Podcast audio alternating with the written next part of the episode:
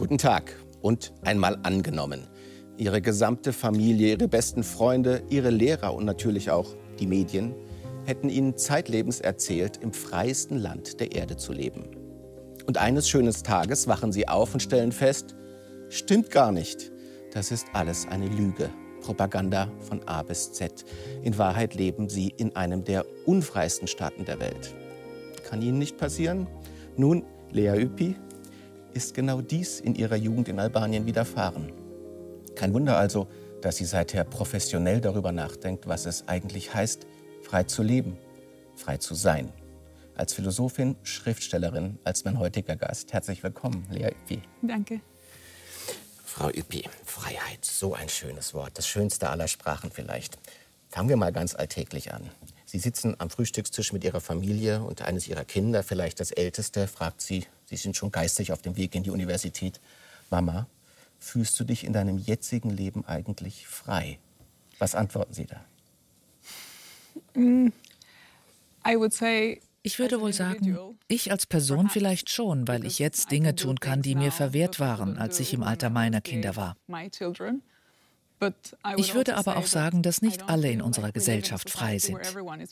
Das Verhältnis zwischen individueller und gesellschaftlicher Freiheit ist komplex. Ich hätte ein ungutes Gefühl zu sagen, ich fühle mich völlig frei in einer Gesellschaft, in der nicht alle gleich frei sind. Also, also es gibt zumindest eine Verbindung zwischen dem eigenen Freiheit und der Freiheit anderer, aber vielleicht auch die Unterscheidung zwischen frei fühlen und frei sein. Denn es gab ja in ihrem Leben eine lange Zeit, in der sie sich frei fühlten, es faktisch aber gar nicht waren, nämlich in ihrer Jugend in Albanien. Das stimmt. Genau da liegt auch der Unterschied zwischen Schein und Sein. Wenn man uns glauben machen will, dass unsere Gesellschaften frei sind und nach Freiheit streben. Das ist es, was die Gesellschaft, in der ich aufgewachsen bin, mir erzählt hat. Und ich habe es geglaubt. Man betrachtet die Realität, in der man lebt, die Gesellschaft, der man angehört und die Menschen, mit denen man zu tun hat, immer durch eine Art ideologische Linse, welche als Filter für die Wahrheiten dient, an die wir glauben sollen und die sich dann als Trugbild herausstellen.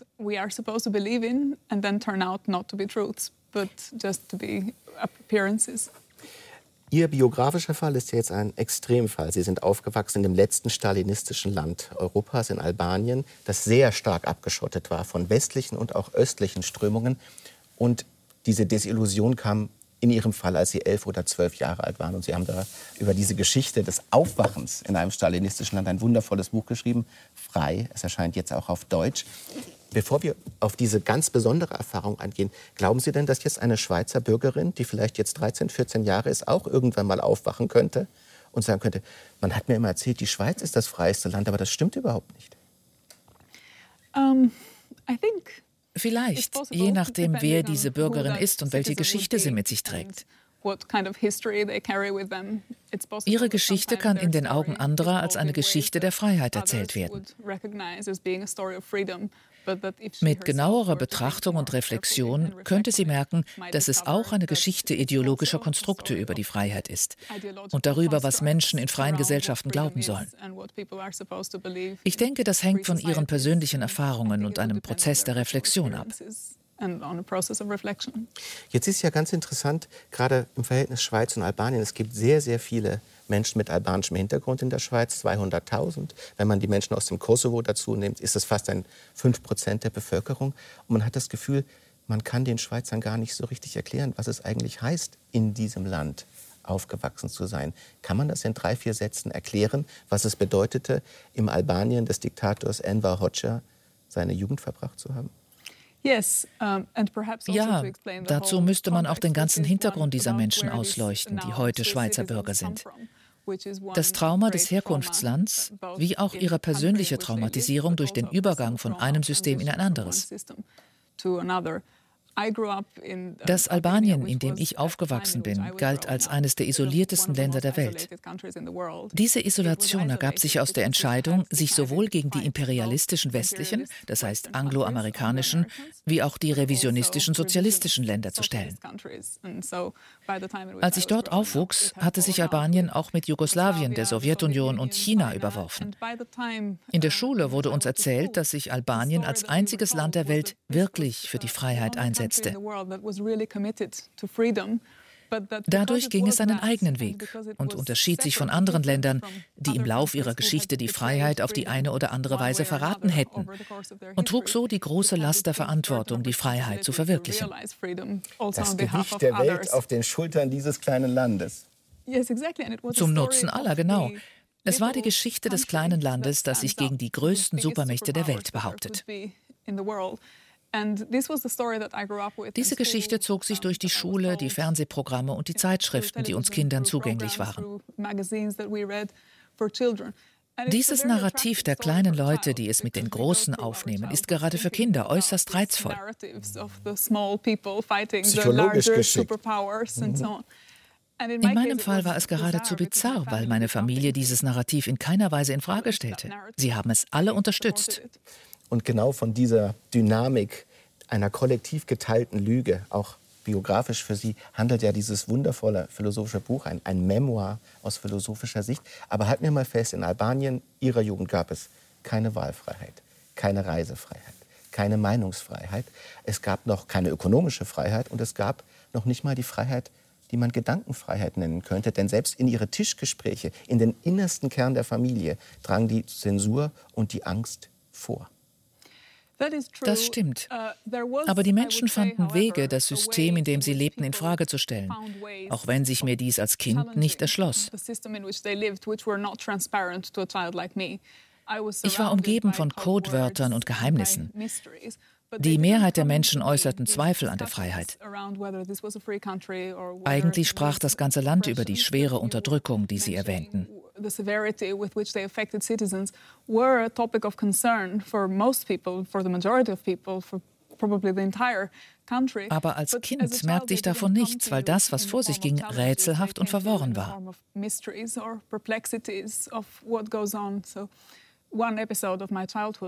Ich erinnere mich insbesondere an einen Vorfall, bei dem mir das Verhalten meiner Familie besonders seltsam erschien, als Enver Hoxha, der kommunistische Führer Albaniens, starb.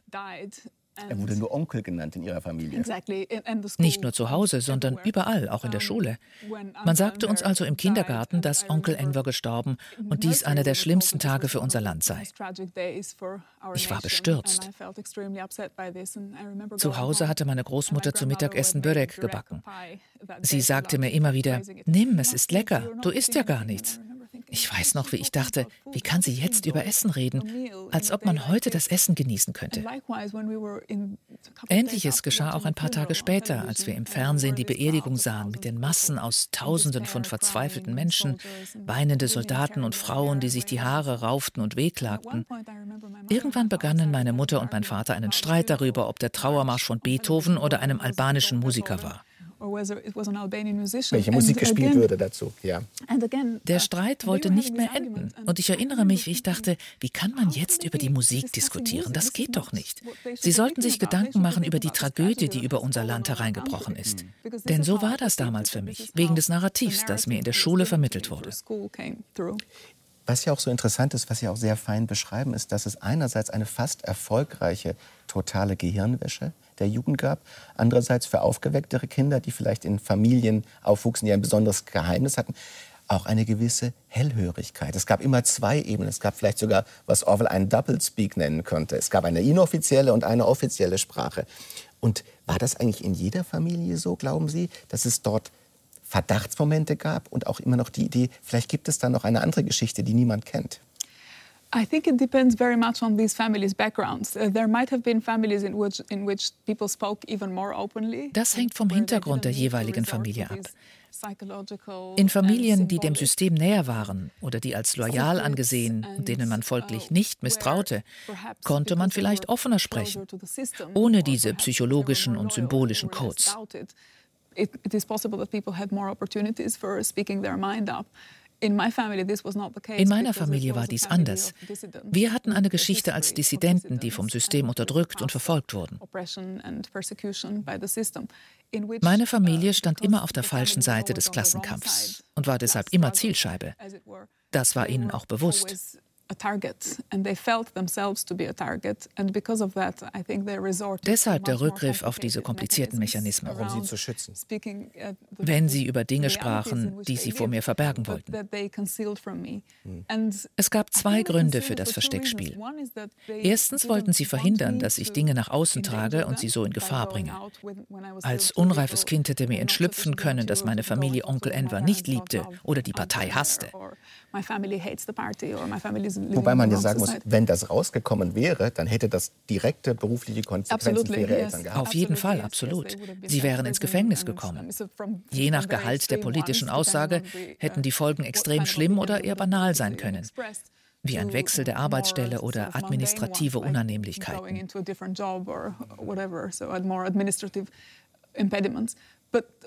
Sie vertrauten mir also nicht, weil ich sie wegen meines Alters hätte in Gefahr bringen können. Es gab aber noch einen anderen Grund. Ich war ein sehr ehrgeiziges also Kind, das gerne sehr hart arbeitete und sich dem System verpflichtet fühlte. Ich wollte etwas erreichen. Ein Overachiever, wie man sagen würde heute. Sie erkannten meinen Drang, im Sinne des staatlichen Narrativs viel zu leisten, auch um meine Eltern glücklich zu machen. Das wollten sie nicht zerstören. Frau Üppi, manchmal sagen ja Bilder oder kleine Filme noch mehr als tausend Worte. Es hat nun den schönen historischen Zufall, dass es Aufnahmen von Ihnen gibt als Kind Kind. Und zwar Aufnahmen, die sie noch ganz und gar als Teil dieses kollektiven Traums vom schönsten Land der Erde zeigen. Schauen wir uns das mal ganz kurz an. grande volevo fare la scrittrice e perché mi piace moltissimo, ma anche fare il presidente niente male non è. Però voglio essere sempre giusta col mio popolo. Ja, da sind Sie, glaube ich, zehn Jahre alt und so jung ist man ja im Leben nur einmal. Gibt es denn etwas, was dieses Kind wusste, das Sie heute auch noch gerne wüssten, das Sie nicht mehr so wissen können? Um, I think there was a, maybe a sense of wanting to do things. Da war dieser Wille, etwas zu leisten. Ein gewisser Ehrgeiz, nicht nur für sich selbst zu reüssieren, sondern in Erfüllung einer sozialen Verantwortung, die ich damals verspürte und die ich wahrscheinlich auch jetzt noch habe. Und die Idee, dass unser Denken und Handeln nie völlig getrennt sind von der Art, wie wir uns in dieser Welt bewegen. Ich spürte, dass diese beiden Dinge irgendwie zusammengehören. Ich lernte als Kind, dass jeder Einzelne eine Verantwortung für die Gesellschaft hat. Diese Verantwortung spüre ich auch in diesem System immer noch, wo so vieles anders ist. Über diese Klammer zwischen ich und du, ich und wir im Zeichen der Freiheit werden wir noch, auch noch länger detaillierter sprechen. Aber zunächst einmal die Frage, haben alle albanischen Kinder so fließend Italienisch gesprochen? Eigentlich haben sie ja sogar Französisch gesprochen zu Hause. Ja, uh, ich lernte früh schon Französisch aus Gründen, die mit der politischen Ausrichtung und dem Hintergrund meiner Familie zu tun hatten. Und vor allem mit meiner Großmutter, die für mich sehr wichtig war. Dann sah ich auch italienisches Fernsehen. Das war unser Fenster zum Westen. Manchmal war es empfangbar, manchmal nicht so gut, aber es ging. Genau. Also in meiner Kindheit, vor dem Systemwechsel, konnte man vor allem im Sommer in Dures an der Adriaküste, Ihre Heimatstadt? Ja, genau, unter anderem auch Kindersendungen aus Italien direkt empfangen. Weil die Anzahl unserer Sender begrenzt war, schauten wir viele italienische Programme.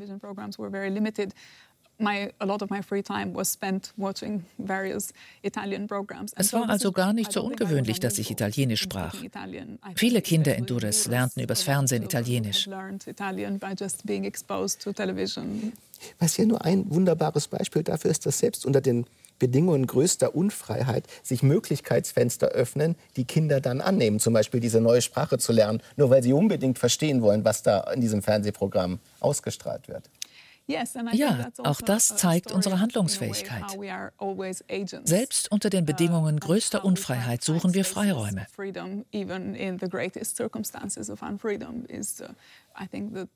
Das Fernsehen, um beim Beispiel zu bleiben, eröffnete nicht nur Kindern, sondern auch den Erwachsenen Wege, das durch die Medien und die ideologische Propaganda vermittelte Narrativ zu hinterfragen.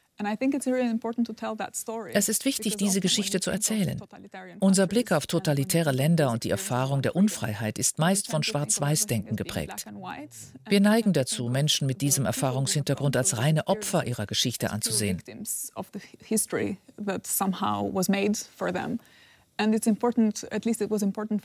Deshalb war es mir wichtig, im Buch auch die sprachlichen Codes und andere Strategien zu thematisieren, mit denen die Menschen das dominante Narrativ in Frage stellten. Genauso wie das jugoslawische oder italienische Fernsehen boten auch sie eine Möglichkeit, wieder handlungsfähig zu werden. Wenn man vom Westen auf diese Länder schaut, sollte man die Menschen dort nicht als rückständige Opfer sehen, die keine Ahnung davon haben, was in der Welt vor sich geht. Also es gibt auf jeden Fall eine Ambivalenz in jedem Alltag, wo man sich als Opfer fühlen kann, aber auch immer Wege findet, selbst tätig zu werden, autonom zu werden, selbstbestimmt zu leben.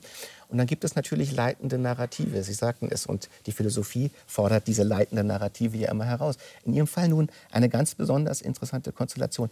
Der Staat gibt ein Narrativ vor, die Familie gibt ein Narrativ vor und in der Altersgruppe, in der Menschen überhaupt erst mal fragen, ernsthaft hinterfragen, nämlich in der Pubertät, bricht das alles zusammen. Als Sie elf und zwölf Jahre sind, wie aus einem bösen Traum erwachen, Sie sagen, da stimmt gar nichts. Ich stelle mir das psychologisch als einen unheimlichen Wirklichkeitsschock vor. Das ist in der Tat sehr schwierig. Also Ein solch traumatischer Bruch in der eigenen Identität wird nie vollständig heilen. Das Wegbrechen all dieser Narrative in der Familie und im Staat führt zu einer völligen Vertrauenskrise. Man weiß nicht mehr, was man glauben und denken soll und wie man die Erfahrung der Welt, der Ungerechtigkeit und der Unterdrückung, die einen umgibt, einordnen soll. and where to find the categories that can sustain you in trying to explain and make sense of the world, including the injustices and the oppressions that surround you. And I find that it's, I have das Schreiben des Buchs half mir, mich mit dieser Identitätsveränderung auszusöhnen und diese neuen und anderen Erfahrungen mindestens ansatzweise zu verstehen und sie mit meinen heutigen philosophischen Projekten zu verbinden. Also All das lässt sich nie vollständig klären. Vielleicht weiß man es erst am Ende seines Lebens. Es ist ja so interessant, weil biografisch hat das ja dazu geführt, dass Sie Philosophin werden. Und man kann sagen, was Sie erfahren haben, ist eine Art philosophische Urszene, wie sie Plato im Höhlengleichnis erzählt. Da sind die Schatten, man hält sie für Wirklichkeit und auf einmal sieht man die Sonne und sagt, oh, das waren nur Schatten. Oder wie bei René Descartes, ich glaube, das ist die Wirklichkeit, aber nein, das ist alles nur das Werk eines bösen Dämons. In gewisser Weise kann man ja sagen, die Philosophie beginnt genau mit dieser Gewahrwerdung, da stimmt irgendetwas nicht, und zwar ganz grundsätzlich nicht. Ja, ich versuche das durch Kant zu verstehen, dessen Philosophie ich mich schließlich verschrieben habe, in Bezug auf den Unterschied zwischen Nomena und Phenomena, letztlich also Erscheinung und Wirklichkeit. Der Gedanke, dass nicht alles, was geschieht und sinnlich erfahren wird, notwendigerweise wahr ist.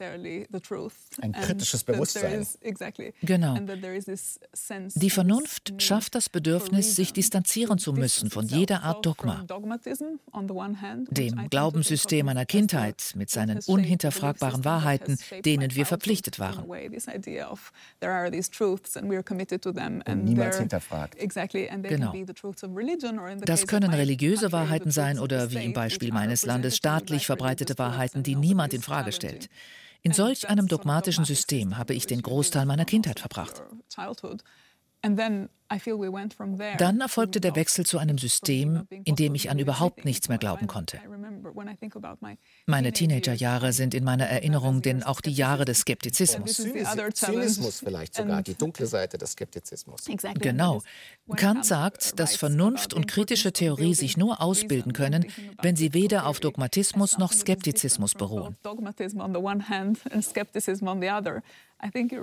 Ihre Beobachtung, dass sich dieses Dilemma in meiner Biografie stellte, stimmt. Im Rückblick wird klar, warum ich mich zu dieser Philosophie hingezogen gefühlt habe, die versucht, sich einen Reim aus diesem Dilemma zu machen. Als akademische Philosophin ist Immanuel Kant für Sie sehr wichtig, aber auch als Mensch in ihrer Selbstwerdung. Und man kann ja sagen, für Immanuel Kant ist die erwachsene Position eine, die sich jenseits von Dogmatismus und Skeptizismus befindet. Vielleicht auch deswegen der Untertitel Ihres schönen Buches, Erwachsenwerden am Ende der Geschichte. Kant sagt das ja so. Aufklärung ist der Ausgang des Menschen aus seiner selbstverschuldeten Unmündigkeit. Und diese Unmündigkeit ist immer die Position des Kindes. Mündig ist der Erwachsene. Mhm. Yeah, and and what I find beautiful about that is to understand that es ist schön, wenn einem klar wird, dass es beim Erwachsenwerden, dem Überwinden der Unmündigkeit als Denkweise, die uns daran hindert, aufgeklärt zu sein, nicht darum geht, jeden Zweifel zu beseitigen, sondern darum, mit Zweifel und Kritik zu leben, im Wissen, dass Vernunft beides umfasst. and with criticism and with this idea that reason is both, and this is what I find very, very empowering. Bei Kant beflügelt mich die Idee, dass die Vernunft die Quelle allen Zweifels und gerade deshalb auch die Quelle jeder Gewissheit ist. Es gibt nichts außerhalb dieses Prozesses der Reflexion und Selbstbefragung und der gemeinsamen Suche nach der Wahrheit im Hier und Jetzt, in der Geschichte und in der Politik. Das macht ihn so attraktiv für mich. Kant sagt ja auch in diesem Zusammenhang, philosophisch zu denken heißt zu begreifen, dass man in dieser Welt niemals wirklich zu Hause sein kann. Dass man also vertrieben ist aus einem Paradies des Dogmatismus oder des ohne Zweifels. Und das ist ja auch eine biografische Situation, die Sie teilen. Sie haben dieses Heimatland in der Jugend als Imaginiertes verloren. Und wie viele andere Albaner sind Sie dann auch ins Exil gegangen und haben dieses Land verlassen. Mhm. Wir glauben ja auch manchmal, dass sich diese Verheißung für uns persönlich erfüllt hat. Sie fragt mich ja als erstes, ob ich mich frei fühle oder ob ich in einer freien Gesellschaft lebe. Aus dieser philosophischen Warte ergibt sich die wichtige Erkenntnis, dass niemand auf sich allein gestellt ist und für sich allein frei sein kann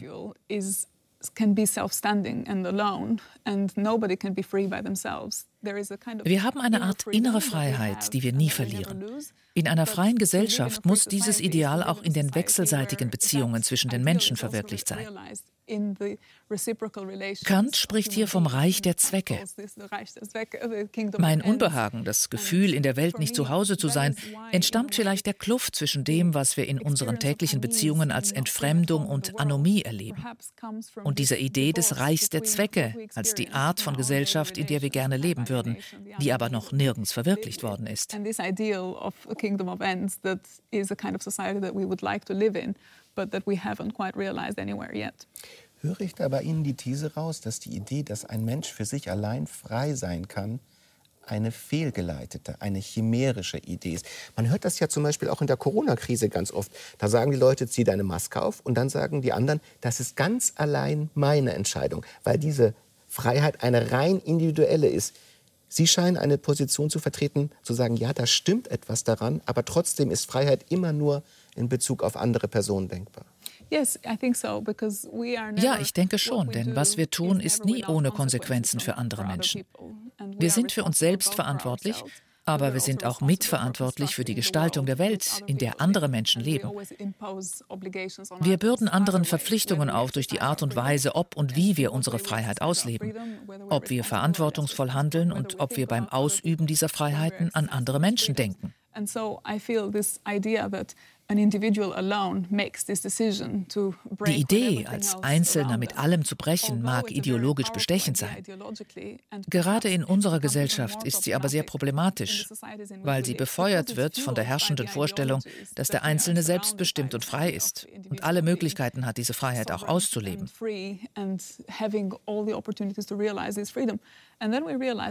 In Krisenzeiten, wie wir sie gerade erleben, ist sozial verantwortliches Handeln entscheidend weil alles, was wir als Einzelne tun, bedeutsame Auswirkungen auf andere Menschen hat.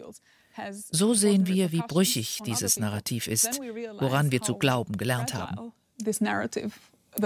Und wie bedingt unsere Freiheit ist. Aber lassen Sie mich dann noch mal nachfragen, weil ich kann mir schon vorstellen, dass gerade für Menschen, die in totalitären Systemen aufgewachsen sind, und Albanien war vielleicht das letzte totalitäre System Europas, gerade dieser Gedanke, die Freiheit ist meins, sie kann mir nicht genommen werden. Und wenn eine 150 Millionen Menschen sagen, du hast nicht recht, dann spüre ich doch, dass da eine Freiheitsfunke in mir ist, der sich nicht wird erlöschen lassen. Was ich sagen will, ist es nicht auch wichtig, gerade in Freiheitsdiskursen darauf zu beharren, dass dieses Individuum zu jedem Zeitpunkt diese Freiheit in sich spürt und in gewisser Weise auch hat? Uh, es stimmt, dass dieses Narrativ gerade für Menschen mit diesem Erfahrungshintergrund sehr prägend ist. Also In meinem Buch spreche ich aber auch über die Tatsache, dass die Umstände nach dem Wegzug aus diesen Ländern zu neuen Formen der Unfreiheit führten, die aufgrund der bestimmenden ideologischen Kategorien nicht als solche angesehen wurden. Aus der kantischen Perspektive wären diese Unfreiheiten erkennbar. So aber sah man sie schlicht als unglückliche Folge eines Systems oder einer Struktur, die auf eine bestimmte Art funktionieren.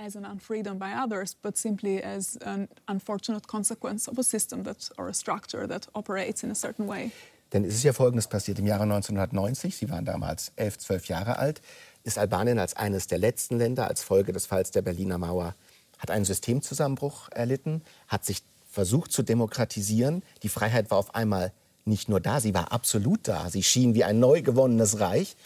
Und wie sich das konkret zum Beispiel zeigte im Jahre 1991 in ihrer Hafenstadt Durres und den Schiffen, die dort lagerten, das schauen wir uns auch einmal in einem kleinen Film an. Es sind Bilder, die man nie vergisst. Das Frachtschiff Flora mit mindestens 10.000 Menschen aus Albanien an Bord im Hafen von Bari. Eine Massenflucht aus einem durch Kommunismus und Diktatur völlig verarmten Land. Teile des Schiffsmotors waren zwar noch zur Wartung in der Werft, doch die Schiffsmechaniker machten den Motor unter Drohungen notdürftig startklar und der Frachter fuhr los mit Kurs auf Italien. Das sind sehr eindrückliche Szenen, von denen ich sagen muss, ich hatte sie noch nie gesehen. Was vielleicht nur dafür spricht, dass albanische Erfahrungen in dieser gesamten Narration des Ostens immer ein wenig hinten wegfallen, dass man sie nicht weiß. Dieser, äh, dieses Schiff, die Flora, die setzte ab aus ihrer Heimatstadt in Durres. Sie kannten auch Menschen, die auf diesem Boot waren. Die sind eigentlich alle wieder zurück äh, verfrachtet worden, muss man sagen, weil sie kein Asyl bekamen. Aber es ist ja auch ein eindrückliches Bild für die Macht der Freiheit, was Menschen alles tun, um sie zu erlangen. Nichts könnte besser beschreiben, was diese Menschen anstrebten und wie sie den Moment der Befreiung erlebten. Sie kamen aus einem Land, wo man für einen Fluchtversuch getötet wurde. Jeder Versuch, die Grenze zu überqueren, hatte tragische Folgen, nicht nur für die flüchtende Person, sondern auch für ihre Familien und ihr gesamtes soziales Netzwerk.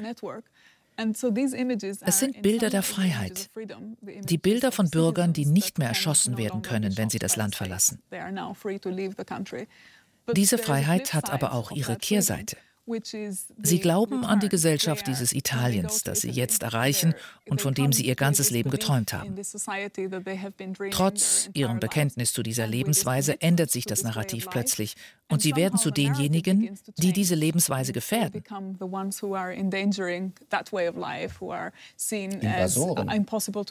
Sie gelten als nicht integrierbar, weil sie aus einer ganz anderen Kultur kommen.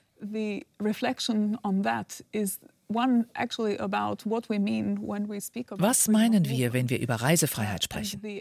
Ich sehe große Asymmetrien in unserer Wahrnehmung der Freizügigkeit, die ideologischer Natur sind. Wenn Reisefreiheit wichtig ist, gilt dies sowohl für das Verlassen eines Landes wie auch die Einreise in ein anderes Land. Wenn du ausreisen, aber nirgendwo einreisen darfst, wird dein Versuch zur Freiheit effektiv zunichte gemacht. In den anfänglichen Einschränkungen der Freizügigkeitsrechte für Osteuropäer liegt der Keim dessen, was wir jetzt sehen. Die Überwachung der Grenzen und das Narrativ um Migranten, die ihr Leben riskieren. Das Schiff könnte auch aus Libyen jetzt ablegen. So. Wir betrachten sie als Sicherheitsrisiko. Wir sehen im Fernsehen diese Menschenmenge aus Tausenden von Menschen, aber wissen nicht, wer sie sind. Wir sehen sie nicht als die Menschen, die sie sind, sondern nur als Masse. Und sie sind anders als wir. Die Fremdartigkeit Eigenartigkeit dieser Begegnung beunruhigt uns. Es ist ja so, man kann Ambivalenzen freilegen mit literarischen Mitteln und Sie tun das in sehr kunstvoller Weise oder sogar Widersprüche, die sich aus diesem Freiheitsbegriff ergeben. Einer ist zum Beispiel, ja, ihr habt Reisefreiheit, aber wenn euch niemand aufnimmt, dann könnt ihr nicht weg. Ihr könnt euren Job frei wählen, aber wenn es in Albanien keine Jobs gibt, dann gibt es nichts zu wählen, dann ist die Freiheit weg. Und von den Extremen versteht man ja Normalfälle manchmal sehr gut. Man kann sagen, Albanien ist ein Extremfall, auch in der Hinsicht, dass praktisch von heute auf morgen von einem stalinistischen auf ein ultraliberales System umgestellt wurde. Es gibt da zwei Personen, die in Ihrem Buch auch eine Erwähnung finden. Wir zeigen sie mal ganz kurz. Ähm, der eine ist nämlich äh, Josef Stalin, der für einen totalen Staat und auch für eine totale Überwachung seiner Bürger stand. Und der andere ist, vielleicht nicht ganz so bekannt, Friedrich Hayek, ein Denker des freien Marktes, gegen den Staat, ein Ultralibertärer, der sagt, der Staat sollte gar keine Entscheidungsmacht für persönliche Entscheidungen haben und auch keine Verantwortung tragen für seine Bürger. Und Albanien ist praktisch von heute auf morgen von einem System in das andere Extrem gefallen. Also ja, und auch im Bildungswesen gab es dieses symbolisch bedeutsame Moment der ideologischen Neuausrichtung, als sämtliche Bücher der marxistisch-leninistischen Literatur draußen auf der Straße verbrannt wurden.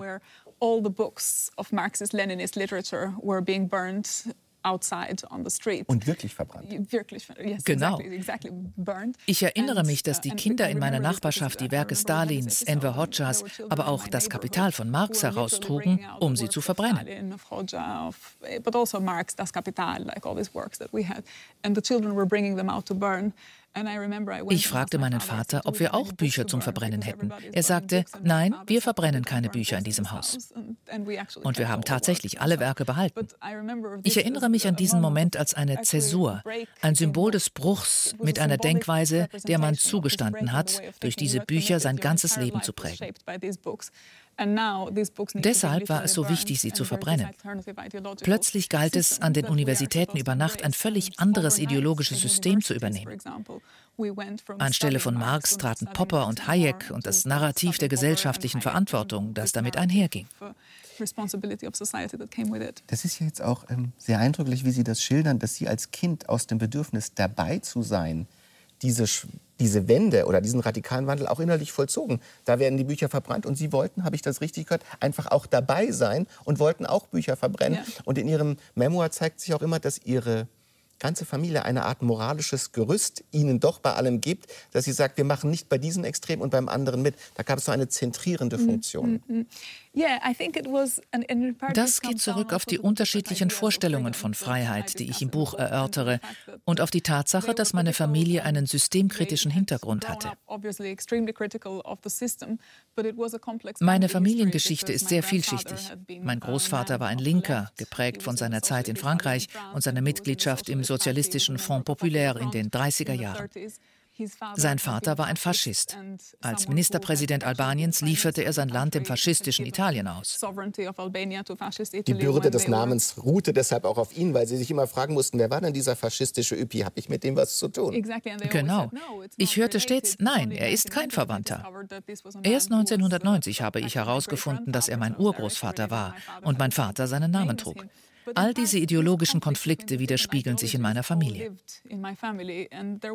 Durch die Geschichte meines Großvaters, der als Sozialist 15 Jahre lang im kommunistischen Gefängnis saß, festigte sich der Eindruck, dass sich die Repression sowohl gegen die Linke wie auch die Rechte wenden kann. Die blockierten sich. Man muss tief graben, um den Schein zu entlarven. Das zeigt sich auch in der Vorstellung, die meine Großmutter von der Freiheit hatte. Sie wusste nichts von Kant und trotzdem war sie die erste Kantianerin, die ich kannte. Sie lebte die Idee der moralischen Freiheit, wonach Menschen eine Würde haben, die ihnen kein unterdrückendes System je nehmen kann und die alle Zwänge und Umstände überlebt. Hat man diese Würde erkannt, ist klar, dass man sich trotz aller Kritik nicht an Bücherverbrennungen beteiligen kann, egal was andere tun. Meine Familie hat sich gewehrt und so einer Vorstellung von Freiheit nachgelebt, die nicht darauf reduziert werden konnte, was andere sagten und taten.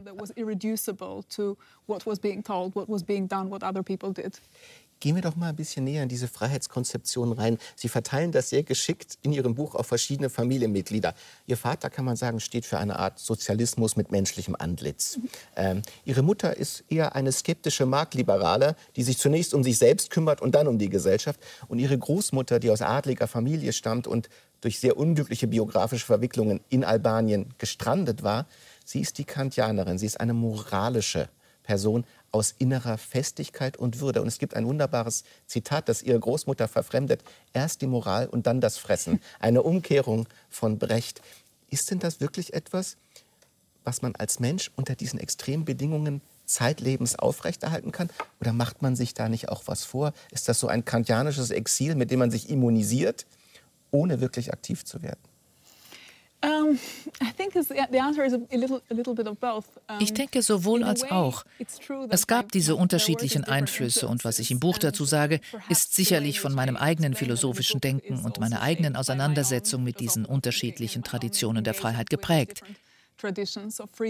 Aber es stimmt, dass meine Mutter für eine negative Konzeption von Freiheit stand. Man ist frei von etwas. Niemand, auch kein Staat, kann einem vorschreiben, wohin man gehen, was man tun und anziehen soll. Eine ähnliche Vorstellung von Freiheit kommt im Kontext der Pandemie auch bei den Impfgegnern zum Tragen a little bit like you know the anti-vaxxers now mhm. or the, the kind of the coronavirus. Frieden ist das Recht, Nein zu sagen. Exactly. Das ist, das ist Freiheit. Genau so. Was darüber hinausgeht, sei ein schleichender Versuch der staatlichen Vereinnahmung. Mein Vater vertrat eine entgegengesetzte, sozial verantwortlichere Auffassung von Freiheit, die man sozialdemokratisch nennen könnte, wonach Freiheit immer auch die Möglichkeit einschließen muss, sie zu realisieren. Es ist sinnlos, Menschen zu sagen, sie sind frei zu reisen, wenn niemand einen aufnimmt, oder sie sind frei, glücklich zu leben, wenn sie keine Arbeit und nicht zu essen haben. All diese Vorstellungen manifestierten sich in den verschiedenen Systemen, in denen wir gelebt haben. Meine Großmutter war wichtig, weil ihr Verständnis von Freiheit nicht auf diese Konzepte reduziert werden konnte. Für sie lag Freiheit im Inneren des Menschen und war Teil seiner Würde, unabhängig vom sozialen Kontext. Diesen äußeren Aspekt habe ich ihrem Narrativ beigefügt, das doch sehr introspektiv und fast schon stoisch auf eine Würde ausgerichtet war, die man nie verlieren kann introspective and almost stoical in this way of thinking. It's about my dignity. You never lose your dignity, even in Was immer ihr tut, mich könnt ihr nicht antasten, exactly. meinen Kern könnt ihr nicht antasten. Exactly. So war sie. Genau dafür stand sie. Ich habe daraus immer viel Kraft geschöpft. Wenn man Rassismus oder Ausgrenzung erlebt oder wenn sich die persönlichen Umstände ändern, ist es ermutigend, sich auf diese innere Stärke verlassen zu können. Andererseits denke ich, dass innere Stärke ihre Grenzen hat, wenn sie nicht dazu genutzt wird, andere Menschen mit einzubeziehen. Dieser Aspekt kam bei meiner Großmutter etwas zu kurz. Ihm wollte ich in meinem Leben und meiner Arbeit mehr Beachtung schenken. Das ist ja so ganz interessant, weil es ja so ein neues Modewort gibt, die Resilienz. Und man sagt, wann bilden Menschen Resilienz aus, wenn sie eine starke Bezugsperson haben, die ihnen diese Widerständigkeit vorlebt. Das wäre ihre Großmutter. Andererseits würde man sagen, bei der Resilienz ist das Problem, da geht es immer nur ja, um mich. Das ist zu individualistisch gedacht. Es geht auch um die anderen. Sie suchen da auch philosophisch einen Mittelweg. Ja, das ist richtig. Individuelle Resilienz kann den Weg zu politischem und sozialem Wandel ebnen reicht aber für sich alleine nicht. Nur wenn der Einzelne sich mit anderen zusammentut und dieses individuelle Projekt der Resilienz in ein kollektives Projekt umformt, können Bedingungen für eine faire gesellschaftliche Auseinandersetzung entstehen. Sonst findet die innere moralische Vorstellung von Freiheit auch keinen Niederschlag in der moralischen Welt. Damit scheitert der Versuch, die moralische Welt als ein Ideal für die Art der anzustrebenden sozialen Beziehungen zu betrachten. Jetzt gibt es noch einen anderen Begriff, nämlich die Hoffnung, über die Sie gerade auch ein Buch geschrieben haben, ein akademisches Buch über Immanuel Kant. Wir zeigen Ihnen mal zwei Denker der Hoffnung, die für Sie besonders wichtig sind. Den einen haben wir schon erwähnt, das ist Immanuel Kant und der andere, es ist Karl Marx. Und wenn ich Ihren philosophischen Ansatz richtig sehe, wollen Sie im Zeichen der Hoffnung diese beiden Denker ein wenig näher zusammenbringen. Kant als den individuellen Denker, Marx als den kollektiven Denker. Und die Klammer ist, sehe ich das richtig, dass man den Menschen als Zweck an sich wahrnimmt und entwickeln lässt? Ja, absolut. Ja, absolut. Kant liefert die moralische Grundlage und den Kern der marxistischen Kapitalismuskritik. Ich finde diese Kapitalismuskritik plausibel mit ihrer Einschätzung, dass Kapitalismus der Freiheit zuwiderläuft, weil die von ihm ermöglichten Beziehungen zwischen Menschen ausbeuterisch sind, zu Entfremdung führen und eine Welt schaffen, in der menschliche Beziehungen nicht als Zweck, sondern nur als Mittel angesehen werden. Schlimmer noch, als Mittel, um Profit zu machen. Hm. Eine Welt, die vom Profitstreben geprägt ist und die Institutionen entsprechend konstruiert, kann niemals dieses innere Ideal der Freiheit in sozialen Beziehungen verwirklichen. Es ist nur nominell frei, aber es hat kein Ideal der Freiheit. Die Demokratie leidet, wenn sie von solchen Machtasymmetrien oder wirtschaftlichen Ungleichheiten geprägt ist und wenn aufgrund der unterschiedlichen Bildungsmöglichkeiten nicht alle Menschen ihre Meinung gleich äußern können können. Das alles bestimmt, welche Art von Bürgern wir sein und in welcher Art von Gesellschaft wir leben können. Aber man könnte ja sagen, Menschen sind immer auch wertaustauschende Wesen, sind immer auch ökonomische Wesen. Kann man denn wirklich die ökonomische Freiheit von den anderen Freiheiten trennen? Oder ist sie nicht immer auch Bedingung der Möglichkeit, überhaupt frei zu sein? Um, as I see it, wir haben keine wirkliche ökonomische Freiheit, wenn sie nicht von allen gleichermaßen ausgeübt werden kann. Nun gibt es aber diese Ungleichheiten und Asymmetrien in der Möglichkeit, Projekte zu realisieren, wirtschaftlich tätig zu sein, zu investieren und an sich und seine Familie zu denken. Wenn unsere Geschichte, unsere Umstände und unsere Position in der Gesellschaft von diesen Ungleichheiten bestimmt ist, kann man sich auch wirtschaftlich nicht frei betätigen. Es geht also nicht nur darum, dass diese wirtschaftlichen Asymmetrien die politische Gleichheit oder die demokratischen Möglichkeiten oder die Beziehungen zwischen den Menschen beeinträchtigen sondern diese Idee der Freiheit scheitert an ihren eigenen Ansprüchen, weil sie ihr Freiheitsversprechen nicht für alle erfüllt. Sie verwirklicht es für bestimmte Personen und macht das Scheitern anderer Personen zur Bedingung für den Erfolg derjenigen, die es schaffen. Vielleicht kann man sagen, es gibt Extremformen, wo uns das allen einsichtig ist, zum Beispiel die Prostitution. Die einen Menschen sagen, das ist eine Form der Selbstbestimmung der Frauen, die diese Verträge eingehen werden dafür bezahlt. Und die anderen sagen, nein, Menschen, die sich in solche Verhältnisse begeben, sind schon unfrei. Exactly. Sonst würden sie gar nicht in solche Relationen eintreten mit anderen Menschen. Exactly. Yeah. ja, und genau deshalb halte ich es bei der Betrachtung dieser Fragen für sehr wichtig, den Zusammenhang von Kant und Marx herzustellen. Denn es braucht beides. Die Reflexion über die Würde und über moralische Beziehungen und was es bedeutet, mit anderen Menschen als freie Akteure zu interagieren. Aber es braucht auch die eher empirische Betrachtung des Kapitalismus, der Gesellschaften, in denen wir leben und der Geschichte, die sie geprägt hat. Nur wenn wir die Vergangenheit kennen, sind wir in der Lage, eine angemessene Kritik dieser Gesellschaften zu entwickeln. Jetzt interessiert mich das doch mal biografisch. Sie lehren an der London School of Economics, eine der wichtigsten Universitäten dieser Welt, einstmals eine Art scheinender Hügel für kapitalistische und freimarktliche Positionen. Sie sind in Albanien mittlerweile auch eine sehr berühmte äh, Person, ein wichtiger Intellektueller, auch dank dieses Buches. Und sie kommen dann nach Hause und sagen, womit beschäftigst du dich denn, Lea Üppi? Und sie sagen, Marx. Und die Leute in Albanien sagen, kann das wirklich wahr sein? Du machst das jetzt noch?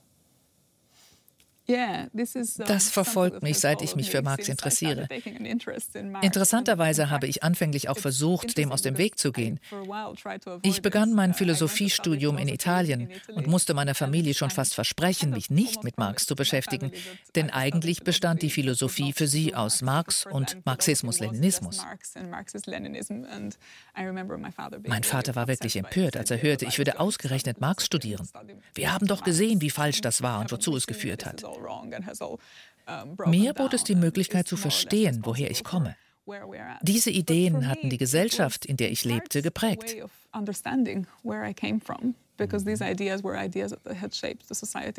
Als Teil der Selbstverständigung. Genau. Dann also führt einen auch die Geschichte der Philosophie dorthin. Wenn einem beigebracht wird, unabhängig und kritisch zu denken und man sich mit Platon, Aristoteles, Kant und Hegel auseinandersetzt und irgendwann bei Marx ankommt, kann man sich dem schlecht verweigern, nur weil die Familie dagegen ist.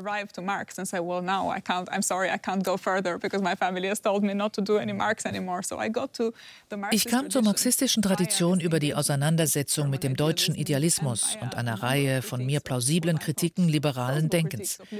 Rousseaus Kritik an Constant zum Beispiel. Die Kurse, die ich an der Uni hatte, begleiten mich noch heute. Aber ja, es ist nicht ganz einfach, dies meiner Familie zu erklären. Mein Buch ist auch ein Versuch darzulegen, wie man sich für so etwas einsetzen kann.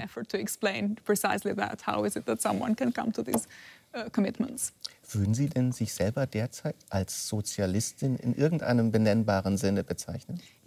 Ja, ich identifiziere mich damit und bekenne mich dazu. Vor einer akademischen Zuhörerschaft bezeichne ich mich üblicherweise als kantianische Marxistin. Wenn mich ein eher politisches Publikum fragt, was das ist, sage ich, ein moralischer Sozialist. Ich finde, das beschreibt es ganz gut. Ich finde das eine interessante Frage für das jetzige intellektuelle Klima, auch mit Blick auf den Osten. Man könnte ja sagen, warum jetzt dieser Begriff, der so beschwert ist, der eigentlich auch so verbrannt ist. Ist es denn für eine neue Linke, die sich in ihren Fahrwassern bewegt, zwischen Kant und Marx, wirklich eine gute Idee, mit dem Begriff Sozialismus noch rumzuwedeln? Etiketten sind immer nur so wichtig wie das, was du mit ihnen sagen willst. Aber sie sind doch sehr wichtig mit diesem, mit, mit diesem, Begriff. Man könnte ja sagen, man kann ja Leuten in Rumänien oder in Albanien nicht damit kommen, zu sagen, wir sind Sozialisten. Da würden ja sagen, wir haben das gehabt. Das wollen wir nicht mehr. Ich denke, das lässt sich mit jedem komplexen Ideensystem machen, auch mit dem Liberalismus oder dem Katholizismus. Wir kennen die dunkle Geschichte von Institutionen, die an den Idealen, denen sie anhingen, scheiterten.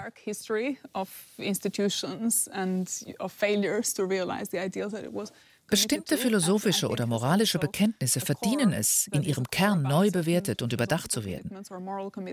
An der sozialistischen Tradition gefällt mir das Bekenntnis zur sozialen Verantwortung und zur Idee, dass Freiheit sich in der Gesellschaft und gemeinsam mit anderen erfüllt.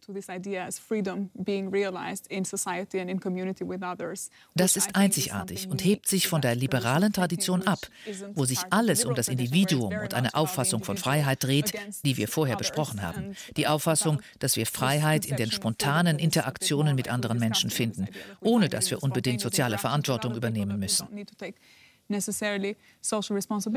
Aber wem dieses Etikett nicht gefällt, mag es demokratischen Egalitarismus oder radikale Demokratie nennen. Dann nennen wir das Kind anders. Uh, uh, ich sehe darin eine gute Beschreibung der Eigenschaften, die hier zusammenkommen. Aber ich hänge auch nicht verzweifelt an dem Etikett. Wenn etwas anderes die Leute mehr überzeugt, ist das auch in Ordnung. Jetzt kann man ja aber sagen, es gibt ja eine neue Konstellation, gerade mit Blick auf Ost und West, die ein bisschen windschief zum Begriff wie Sozialismus oder Marktwirtschaft steht. Man kann sagen, es ist eher eine Identitätskonstellation. Viele Länder des Ostens fühlen sich bedroht in vager Weise in ihrer kulturellen Erbschaft, in ihrer Identität. Sie bestehen auf Freiheit, aber man hat nicht das Gefühl, dass man diese Konstellation mit Sozialismus, Kapitalismus beschreiben kann, weil es sich auf einer ganz anderen Ebene bewegt. Yeah, but I think in a way also Russland zum Beispiel äh, oder Polen oder Ungarn. Das sind ja auch staatlich starke Länder, die auch nicht unbedingt ganz marktwirtschaftlich sind die aber ein hm, ganz anderes hm, Freiheitsverständnis hm. haben. Das stimmt, aber ich denke, das trifft letztlich auf jede Art von Institution zu. Keine Institution erfüllt vollends die Idee, die sie einzulösen vorgibt.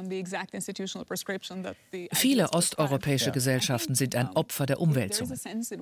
Sie tragen die Last der Vergangenheit mit sich.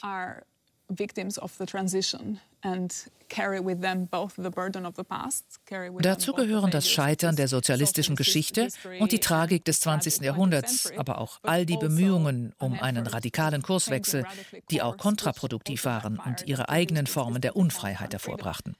Also würden Sie sagen, traumatisierte Völker? Ja, was wir in diesen Gesellschaften sehen, ist oft eine Reaktion auf die Erfahrung dieser Jahre, in denen es hieß, jetzt seid ihr frei, jetzt könnt ihr endlich all die Ideale verwirklichen, nach denen ihr euch so gesehnt habt und in einer echten Demokratie leben. Was folgte, war eine Art Verrat und die Enttäuschung über die Art von Liberalismus, den sie bekommen haben. Ich versuche in meinem Buch mit Blick auf die Dissidentenbewegungen der 90er Jahre in einer Reihe dieser Länder die authentische Suche nach einer Demokratie auszumachen, die sich nicht auf die neoliberale kapitalistische Form von Freiheit reduzieren lässt, welche sie schließlich bekommen hatten.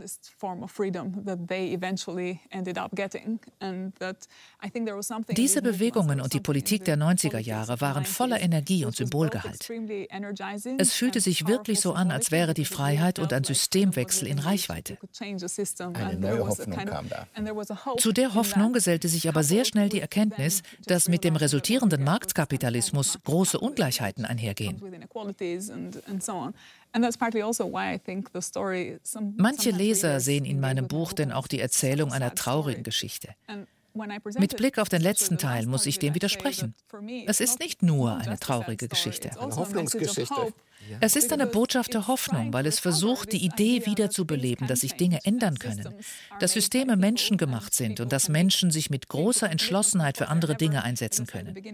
Wie ich am Anfang des Buches sage, schreiben Sie Geschichte. Vielleicht nicht aus freien Stücken, aber Sie schreiben sie trotzdem. Dieser Antrieb ist sehr wichtig. Also, dass man diesen Antrieb, dass man Gesellschaft verändern kann, mitnimmt, aber sie nicht in die falsche Weise verändern will, die nicht funktionsfähig ist. Noch eine zweite Deutungsfrage, die mich sehr ratlos zurücklässt. Es gibt jetzt in Kanada Truckdriver, die im Zeichen der Freiheit äh, Hauptstädte belagern, weil sie sagen, ich will das und das nicht, ich will frei sein vom Staat. Das gibt es in Frankreich. Äh, wir sehen es in anderen Ländern und man kann sagen, das sind sozial eher deklassierte Menschen, die gerade im Zeichen ihrer wirtschaftlichen Schwäche auf nichts anderem beruhen als auf ihrer Autonomie als Marktsubjekte. Mhm. Das ist doch fast ein wenig traurig und widersprüchlich. Ja, wir müssen uns damit auseinandersetzen, also auch damit, wie es sich politisch äußert.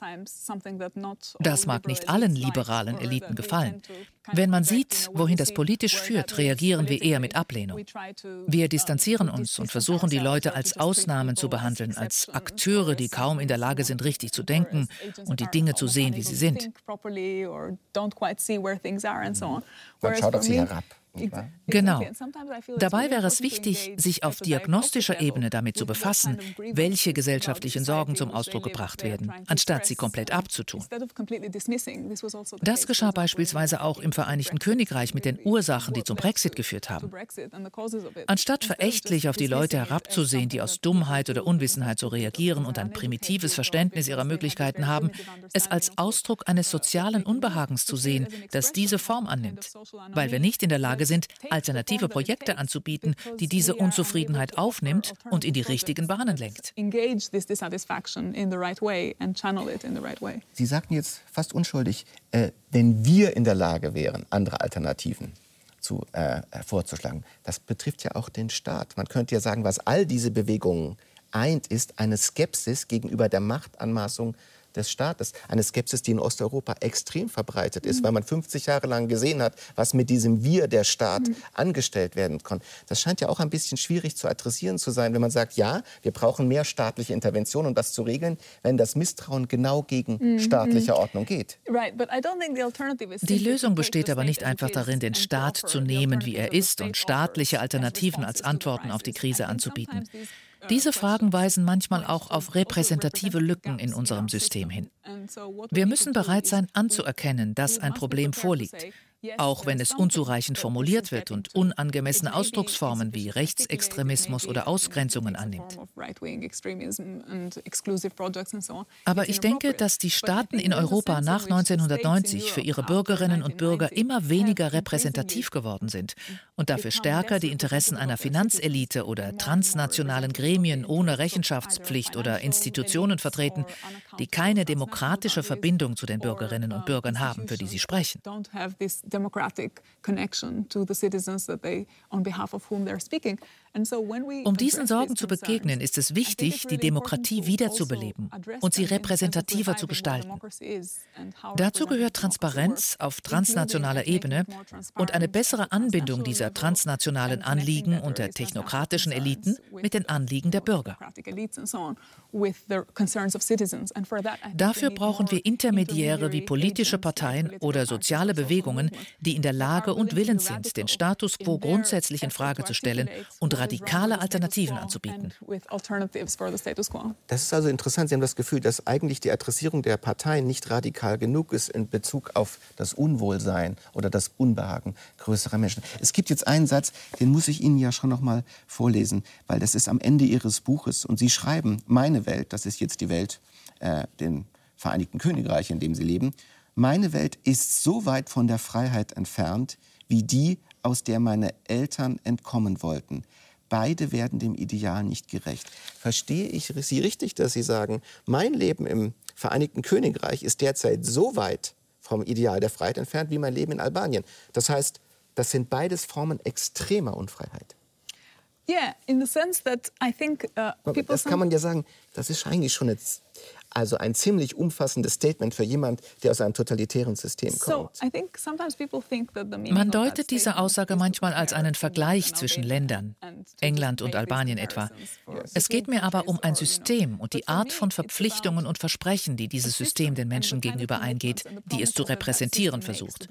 Und darum, eine Kritik des Systems zu formulieren. Es ist meiner Meinung nach wirklich wichtig zu sehen, wo das System hinsichtlich der Repräsentanz versagt. Ich vergleiche die Systeme nicht miteinander, weil dies eine Art konsequenzialistische Logik erfordert, die ich nicht bejahe. Weil es gar keinen Maßstab gibt, dass man die beiden Entfernungen überhaupt messen kann? Genau, die Werte, die empirischen Bedingungen und die Geschichte sind anders. Hier ein Land, das über Jahrhunderte vom Kolonialismus profitiert und liberale Institutionen auf der Kontrolle und der Vorherrschaft aufgebaut hat, die es anderswo in der Welt ausübte und das in gewisser Weise sogar für die Entstehung von Albanien verantwortlich ist. Großbritannien als Supermacht Macht hatte ein gewichtiges Wort mitzureden bei der Gründung des albanischen Staates. Es ist sinnlos, Großbritannien und Albanien miteinander zu vergleichen und zu fragen, welches System besser ist.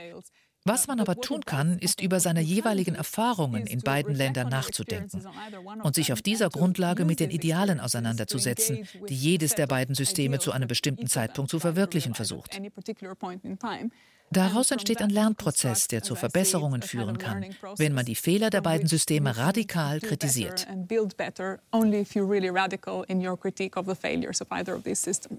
Wir sind jetzt schon fast am Ende, aber eine Frage interessiert mich doch, weil Sie ja auch eine akademische Philosophin sind und sehr abstrakt darüber nachdenken und andererseits sehr stark an Ihrer Lebenserfahrung arbeiten.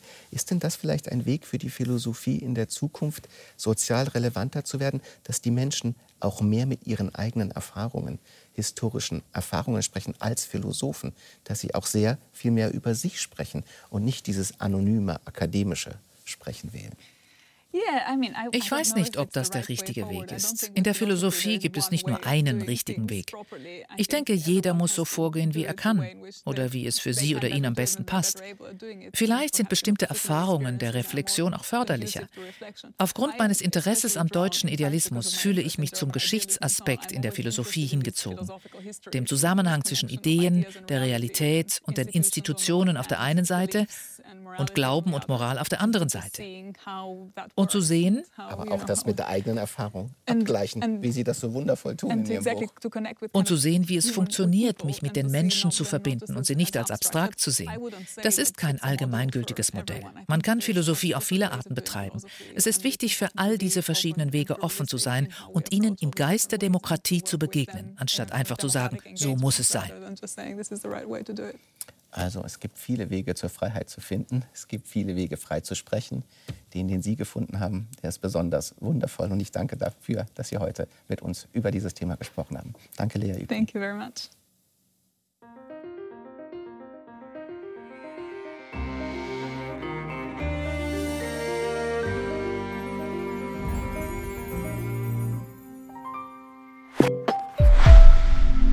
Höre dich jetzt schon irgendwie seit x Wochen immer wieder von dem Roman reden. Aber warum hast du eigentlich jetzt genau den Roman mitgebracht? Also die kurze Antwort ist, der Roman hat mich einfach total reingenommen. Ich habe das Buch so gerne gelesen, weil es ist ein richtiger Page-Turner.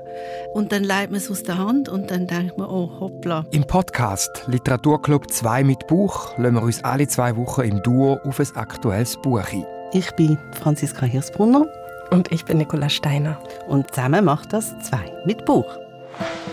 Man redet miteinander, aber auch mit der Autorin oder dem Autor. Ja, jetzt hast du ja alles erzählt. Was willst du denn jetzt noch erzählen? Genial. dieses Lachen in Kombination mit dem Tiefsinnigen dahinter. Und wir wollen auch über den Buchrand ausschauen. Gehen jedes Mal einen Schritt weiter und nehmen eine Form von einer Entdeckungsreise mit den Gedanken, wo das Buch auslöst. Unter dem Strich ist es für mich wirklich ein Buch darüber, dass eine Flucht nie zu Ende sein kann. Ich bin Simon Lüthold. Und ich bin Felix Münger. Literaturclub 2 mit Buch ab dem 25. Februar überall dort, wo es Podcasts gibt und auf srf.ch-literatur. Das fand ich jetzt eine wahnsinnig treffende Passage, ohne dass ich das Buch gelesen habe.